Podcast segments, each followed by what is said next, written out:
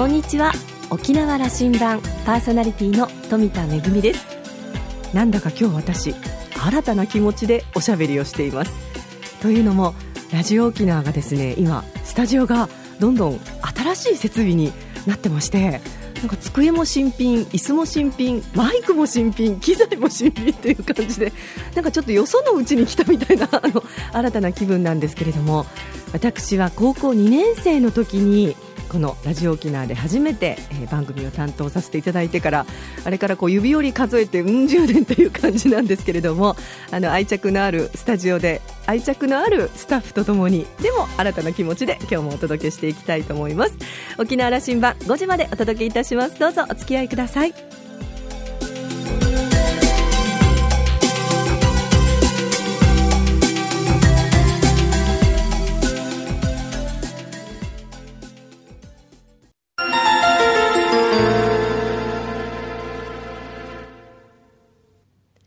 那覇空港のどこかにあると噂のコーラルラウンジ。今週は株式会社ウィルコム沖縄代表取締役社長の中本栄翔さんとラウンジ常連客で沖縄大学地域研究所特別研究員の島田克也さんとのおしゃべりです。中本さんは1947年生まれ那覇市のご出身です。日本大学を卒業後 NTT の前身である琉球電電公社に入社。NTT 西日本沖縄支店副支店長、NTT ドゥ代表取締役社長歴任後、2009年からウィルコム沖縄の代表取締役に就任されています。就任当時、業績不振だった同社を沖縄のコミュニケーションを豊かにするというキャッチフレーズのもと、圧倒的な価格競争力で契約数を飛躍的に伸ばし、経営を V 字回復させました。それから4年、スマホ時代の到来で市場も激変。親会社の経営統合などもあって、新たな経営戦略が求められています。新たなキャッチフレーズは、地元にエールを、モバイルの力で沖縄にエールを。今回はその戦略について詳しくお話ししていただいています。それではどうぞ。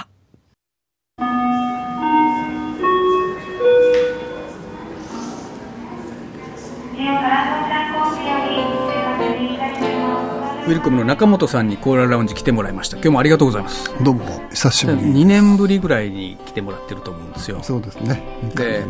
ね2年前ですとね、ちょうどあの会社社として大きなギアチェンジをあの進路をこう定めるタイミングなんだと。でここからまた新しいギアで入るからねという話をモバイルあのスマホということを本格的に取り組むんだという話。その後の話を聞かせてもらいましょう。ちょうどまあ2か年目ということになりますけれども、うん、その PHS がどんどんどんどん右肩上がりで上昇しているときに、うん、まあ、果たしてそれで、えー、いつまで続くのかという不安感もあったしで世の中はもうすべて、えー、スマートフォンの方に移りつつある。新しい局面を迎えていたわけですね。2年前、3年前、その世の中はスマホと言ってるけども、うん、でも、片や市場では、沖縄では、PHS というのニーズもまだまだあって、という状態、そう。PHS って介入数、どのくらいまでいったんですか？12万ぐらいまでは一気に伸びていったんですよね。これ、すごい数字だったんですよね、全国的にもね。もう当然、全国で、えー、3倍のシェアですからね、注目全国平均の。言えば、うん、当然、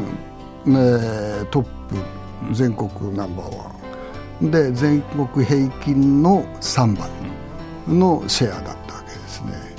でところがその三大キャリアがこう完全定額を始めたわけですね、それを始めた途端に PHS の足が止まる、でもそれは大体まあ予想はしていたわけですね。なので我々はやっぱりそのスマートフォンの方に軸足を移そうということになっただからその PHS 従来のお客さんは大切にしつつ新しい方向のそのスマートフォンの方に販路を広げようと、こういうふうなんですよね。ですよね。で、えー、当然我々の PHS でもそうでしたけれども差別化を図る、うん、なんで差別化を図るかというと料金、だから料金でいこうと、で料金を安くしようと、でその時にいろんなアンケートを取った時にその沖縄のお客さんもスマートフォンはやっぱ高いねと。いうその結果が出たわけです。使いたいけど高い。だからなかなかスマートフォンに移れないという。それとその逆にまた中高年層から言わせれば使いづらい。この2つがあったじゃあ使いづらさを解消するということと料金を安くするというのが一つのキーワードになってきたわけでしょ。ちょっと待ってください。そうするとこれ携帯電話の時と立ち位置同じですね。同じ、ね、あの立ち位置は全然変わらない、ね、あの携帯電話の販売促進、拡販を図るときに、大手が高いし、いろんな機能がつきすぎてるというところに、ウィルコムの電話はシンプルで、格安だということで、あれだけの勝負を仕掛けていったんですよね。全く同じ。スマホもそういう戦略だ全く同じ。でそれで差別化を図る、うん、で、まあ、台数的には現時点でまだまだ PHS の方が多いんですが、まあ、おかげさまで収支的には9月でもう逆転してます。スマートフォンの利益の方が多くなってます。だから格安スマホ業界の優であろうとこういう戦略だというふうに見えますけど。でも我々の場合は、まあ、ショップをね、うん、お店を今県内で20店舗、まあ、量販のショップを入れれば、えー、3 5 6店舗ぐらいはあるわけですね。そういうところでアフターフォローも含めてこうサービスをねいろんな面でこう充実を図ってる、うん、そういう意味ではうん、まあ、一歩我々の方が、うん、前の方に行ってるかなと。いう感じはしますけど、ね、安かろう、うん、悪かろうではないという。ないという、うん、だから、まあ、最強の格安を目指してね。最強の格安スマホでいく、うん、いやなんか、はい、あの余裕の笑いをなさったけども。うんと地元にエールをと、うん、これが地元沖縄にエールをと。こう言っておられるよますよねあのいわゆるモバイルの力で沖縄にエール自分たちの職業を通して何か沖縄に貢献をしなきゃいけない。なぜかというとその我々のこうビジョンというのは、まあ、情報通信を掲げてるわけですね。そのたその情報通信を通して幸せな社会をというのが大きな大前提にあるわけですけれどもでもモバイルを扱ってる我々としては直接的にこう響くものがやっぱビジョンとして欲しいなということでいろいろ考えてあじゃあそのモバイルをモバイルの力で沖縄にエールを送ろうと。もう常々その考えてるのはその地域っていうのはどういうところでそのね、えー、地域性という言葉がこう発揮されていくのかといった時にそれぞれが地域という部分を深掘りにした時に地域って結局は人の集まりですよね、うん、人の集まりこれが地域なんだといった場合に地域のためにうんぬんという言葉よりもやっぱり地域の立場に立ってっていうのがやっぱストレートにくるなという感じがしますね。地域の立場に立って立場これ謝罪だよ。そうです。だからそうすることによって、えー、いわゆるやんばるから離島まで全部のそれぞれの地域性というのををその大切にできるんじゃないか。ないしはそのお役に立てるんじゃないか。そういうふうに思い立ったわけですね、うん、それでモバイルの力で沖縄のためにエールを送ろうというふうなそのキャッチフレーズが浮かんできたわけですね。でその確かに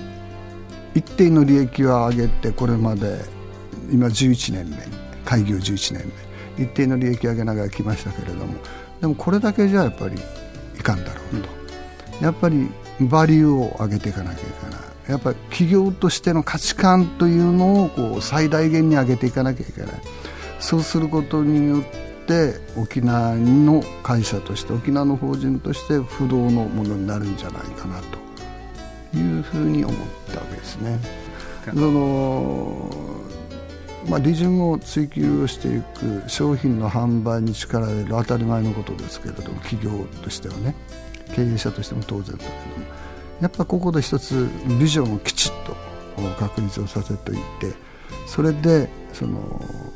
地域と一緒になって発展していくんだというそういうふうなやっぱり姿勢をね持たないと。我々のその販売会社でなおかつサービス会社でもあるウィルコム沖縄としてはねこれから先やっぱりこう発展するためにはどうしてもこういったバリューが必要じゃないかなと、こういうのを思ったいや僕はねあの、うん、長いサラリーマン生活の,、あの大先輩でおられて、それがその経営ずっとあの経営者でおられて、あのいつも中本さんのこの思考とかその経営に対する戦略の立て方とかね、いつも学ばせていただいてるんですよ。いやいやいやこのこの厳しい業界で、あのきちっと立ち位置を、うん、他の地域では、あのこのブランドは厳しい地域いっぱいあるんですよね。あそれはそうですよ。だから今シェアで、スマートフォンだけのシェアでは東京に次いで沖縄が2番目になってるわけですね、だからそういう意味ではスマートフォンだけでも今右肩上がりにはね、うん、なっていますね。その全国でできてないものを沖縄でやってるという経営者としての、まあ、そうじゃなきゃその存在価値がありませんもんね、だから100分の1の沖縄じゃいけないよといつもみんなに言ってるわけ。100分の1だったらばウィルコム沖縄という会社は存在はしない。それをうんと超えるぐらいのだから東京を越せって言っても東京を越さなきゃいけないぞという話を今みんなにしてるわけ。あのモバイルの力で沖縄にエールを、はい、あのこれ多分地元に貢献していこうという意味も、例えばどんなことがまあ、この間、まあ、今そのコマーシャルで流れているのは「全速力」という歌をこう小禄高校の合唱部が今歌ってますけど、ね、ウィルコム沖縄はねコマーシャルがあの、うん、いつも面白いコマーシャル出されるんで。みんな記憶残ってる、みんなでね歌って。全速力。全速力という歌をね歌って。でこれ非常に覚えやすい歌なんででこの歌を一般の方に公開をしてで競い合わせてで賞金を20万つけたんですね。そしたら結構たくさんの応募があって、うん、まあ、そこの中で、えーまあ、1位が石垣小学校の女子のミニバスケット、うん、ここが1位になってで準グランプリで、えー、沖縄高等特別支援学校のシネマクラブというここが第準優勝で特別賞で首里高校の軽音楽部と、えー、それで、えー、テレビのコマーシャルでみんな流すんですよね、この応募した人たちの。でその中で出演賞というのがあって西原中学校の女子バレー部と江南中学校の女子バレー部。があコマーシャルの部に入ってきましたんで、えー、やがてこの面々がコマーシャルに全部出てきます。ね、あの、うん、経営にももちろんプラスになる、うん、あの戦術は立てられてると思うんだけども、これ関わった若い生徒さんたち、うん、すごく喜ぶんですよね。それはそうですよ。だから賞金も上げたんですね。あ当然ですよ。これがあのエールね、一つのエール。エール。それみんな頑張って。で。その優勝したこの石垣小学校の方にはうちのあのいわゆるイメージがあるのカリサちゃんをね派遣をして。でここで、えー、目標をみんなに掲げさせて日本一になろうと、ね、このミニバスケットクラブがね。でこういうふうにみんな気合を合わせてそうすればかなりみんな元気が出てくる。こういうふうな仕掛けですね。経営者中本さんから今の沖縄情勢みたいなことを。いやまああの観光はどんどんどんどん勢いを出していって、うん、でもその沖縄県は今 IT とその、ね、観光という日本柱を立てていてで観光のはどんどんこう数字がよく見える。分かりやすい。IT の方が非常に分かりにくい。どうなってるんだと 沖縄県内のその IT 業界の状況っていうのが全く見えないなというのが少し気になるなというのでなぜかというと観光の部分ってちょっとこうねその世界情勢が危うくなると、沖縄は基地をたくさん抱えているためにやっぱりこう観光客がこう激変する恐れがあるわけでしょ。過去にそういうことがあったわけでしょ、うん、だからとなるとじゃあ次はなんでこれカバーするのって言ったらやっぱ IT しかないじゃない。島国であるがゆえに離島県であるがゆえにこれはやっぱ IT でなきゃいかんでしょとなれば IT の方はもっともっとこう活性化させて、えー、観光と同じぐらいのねその勢いを持たせなきゃいかんだろうなと思ってますよ。あのそれは厳しい評価してますな。そうです、だからあの、ま単にコールセンターの中でその人がどんどん増えていってそれで失業率が、えー、カバーできたというやっぱこれじゃいかんだろうなと、うん、沖縄でなければいけないもの沖縄で根付くもの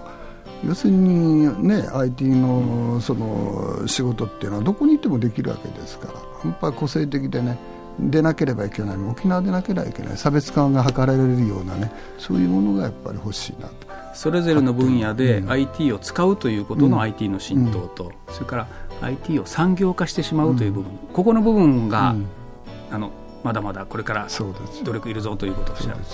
だってこれから今、はい、その人にねある指揮者なんかに言わせると IT はこれからだと。まだスタートラインに立っただけだと。こういうふうな声もいっぱいあるわけですよ、まあ、IoT にしろ。我々のモバイルの中で IoT のものでさあ IoT だ行こうと言ったってなかなか IoT の部分が身近にこう近づいてこないという部分があるわけでしょう。それから今度はああいうそのロボットの話もね。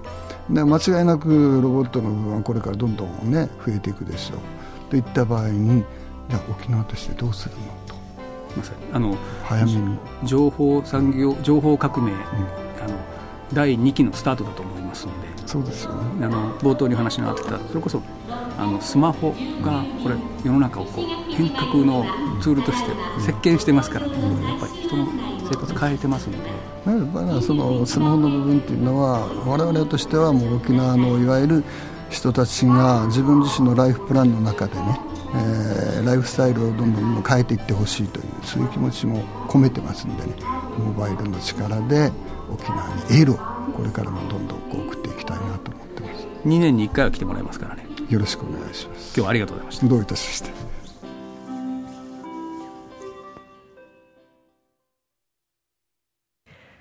中本さんのお話で、沖縄は観光と IT、日本柱じゃないかと。観光が伸びているのは目に見えるんだけど、IT はちょっと苦戦してませんかという、あの、少し厳しいお言葉もありましたけれどもね。あの、確かに IT ね、関連のお仕事というのは世界中どこにいてもできるわけで、やっぱりね、沖縄ならではの魅力っていうのをこの分野でも打ち出していく必要があるのかなというふうに思いました。えー、島田さんはですね、実は中本さん、えー、NTT 時代の上司である大先輩にあたるそうなんですね。えー、上司の時代も逆境も楽しんでいるというイメージのある方だったと。で、ご本人に伺うとその力の源泉は、えー、お父様の口癖、教えにあったそうで、それはですね、何事があっても、ヌーンアランサと楽観的にポジティブに考えることと、えー、私生活でもお仕事でもマイナスにならないで、その時を楽しむこと、それを心がけているということで、えー、いつも勉強させられているという、そんなお話でした。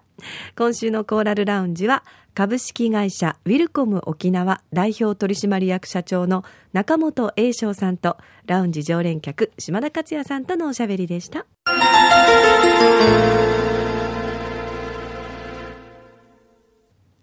めぐみのあしゃぎだよりのコーナーです。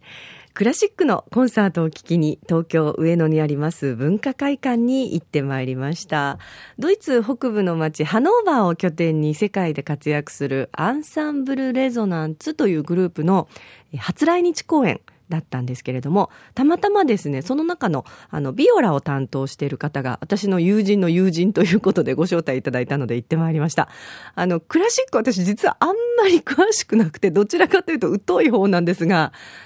びっくりしましたね。1音目から、あ、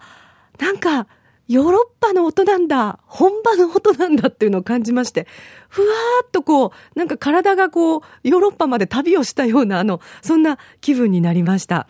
えー、このグループですね、若い、えー、人たちのグループなんですけれども、ちょっと変わった活動をしてまして、あの、クラシックを中心に、まあ、現代音楽なんかも取り組んでるんですが、活動拠点がですね、防空壕の跡地なんですね。はい。あの、町が、こう、いろんな、こう、戦績をですね、あの、壊すことなく後世に伝えたいという気持ちと、でも、あの、何か新しい取り組みと、それも文化的な取り組みと、えー、合致させることはできないだろうかという町の意向とですね、えー、まあ、あの、一緒に共鳴しまして、えー、拠点にして、そこで音楽活動を行って、世界中に発信をしてるんですね。あの、ドイツは本当に、えー、音楽のね、世界中の素晴らしい音楽の、まあ、あの、メッカのようなところころでもありますけれども、えー、戦後復興するときに街がどんなにこう壊滅的な被害にあっても学校や教会や市役所と同じようにやはり文化の力が大切だということで劇場の再建やオペラハウスの再建というのにとても力を入れたところでもあるんですね。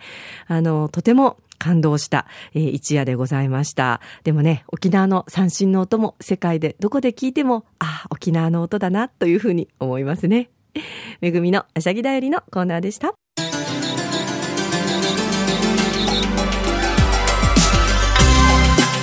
沖縄羅針盤のこれまでの放送はインターネットを利用したポッドキャストでも配信中ですラジオ沖縄のホームページからアクセスできますのでラジオ沖縄もしくは沖縄羅針盤と検索してぜひチェックしてみてください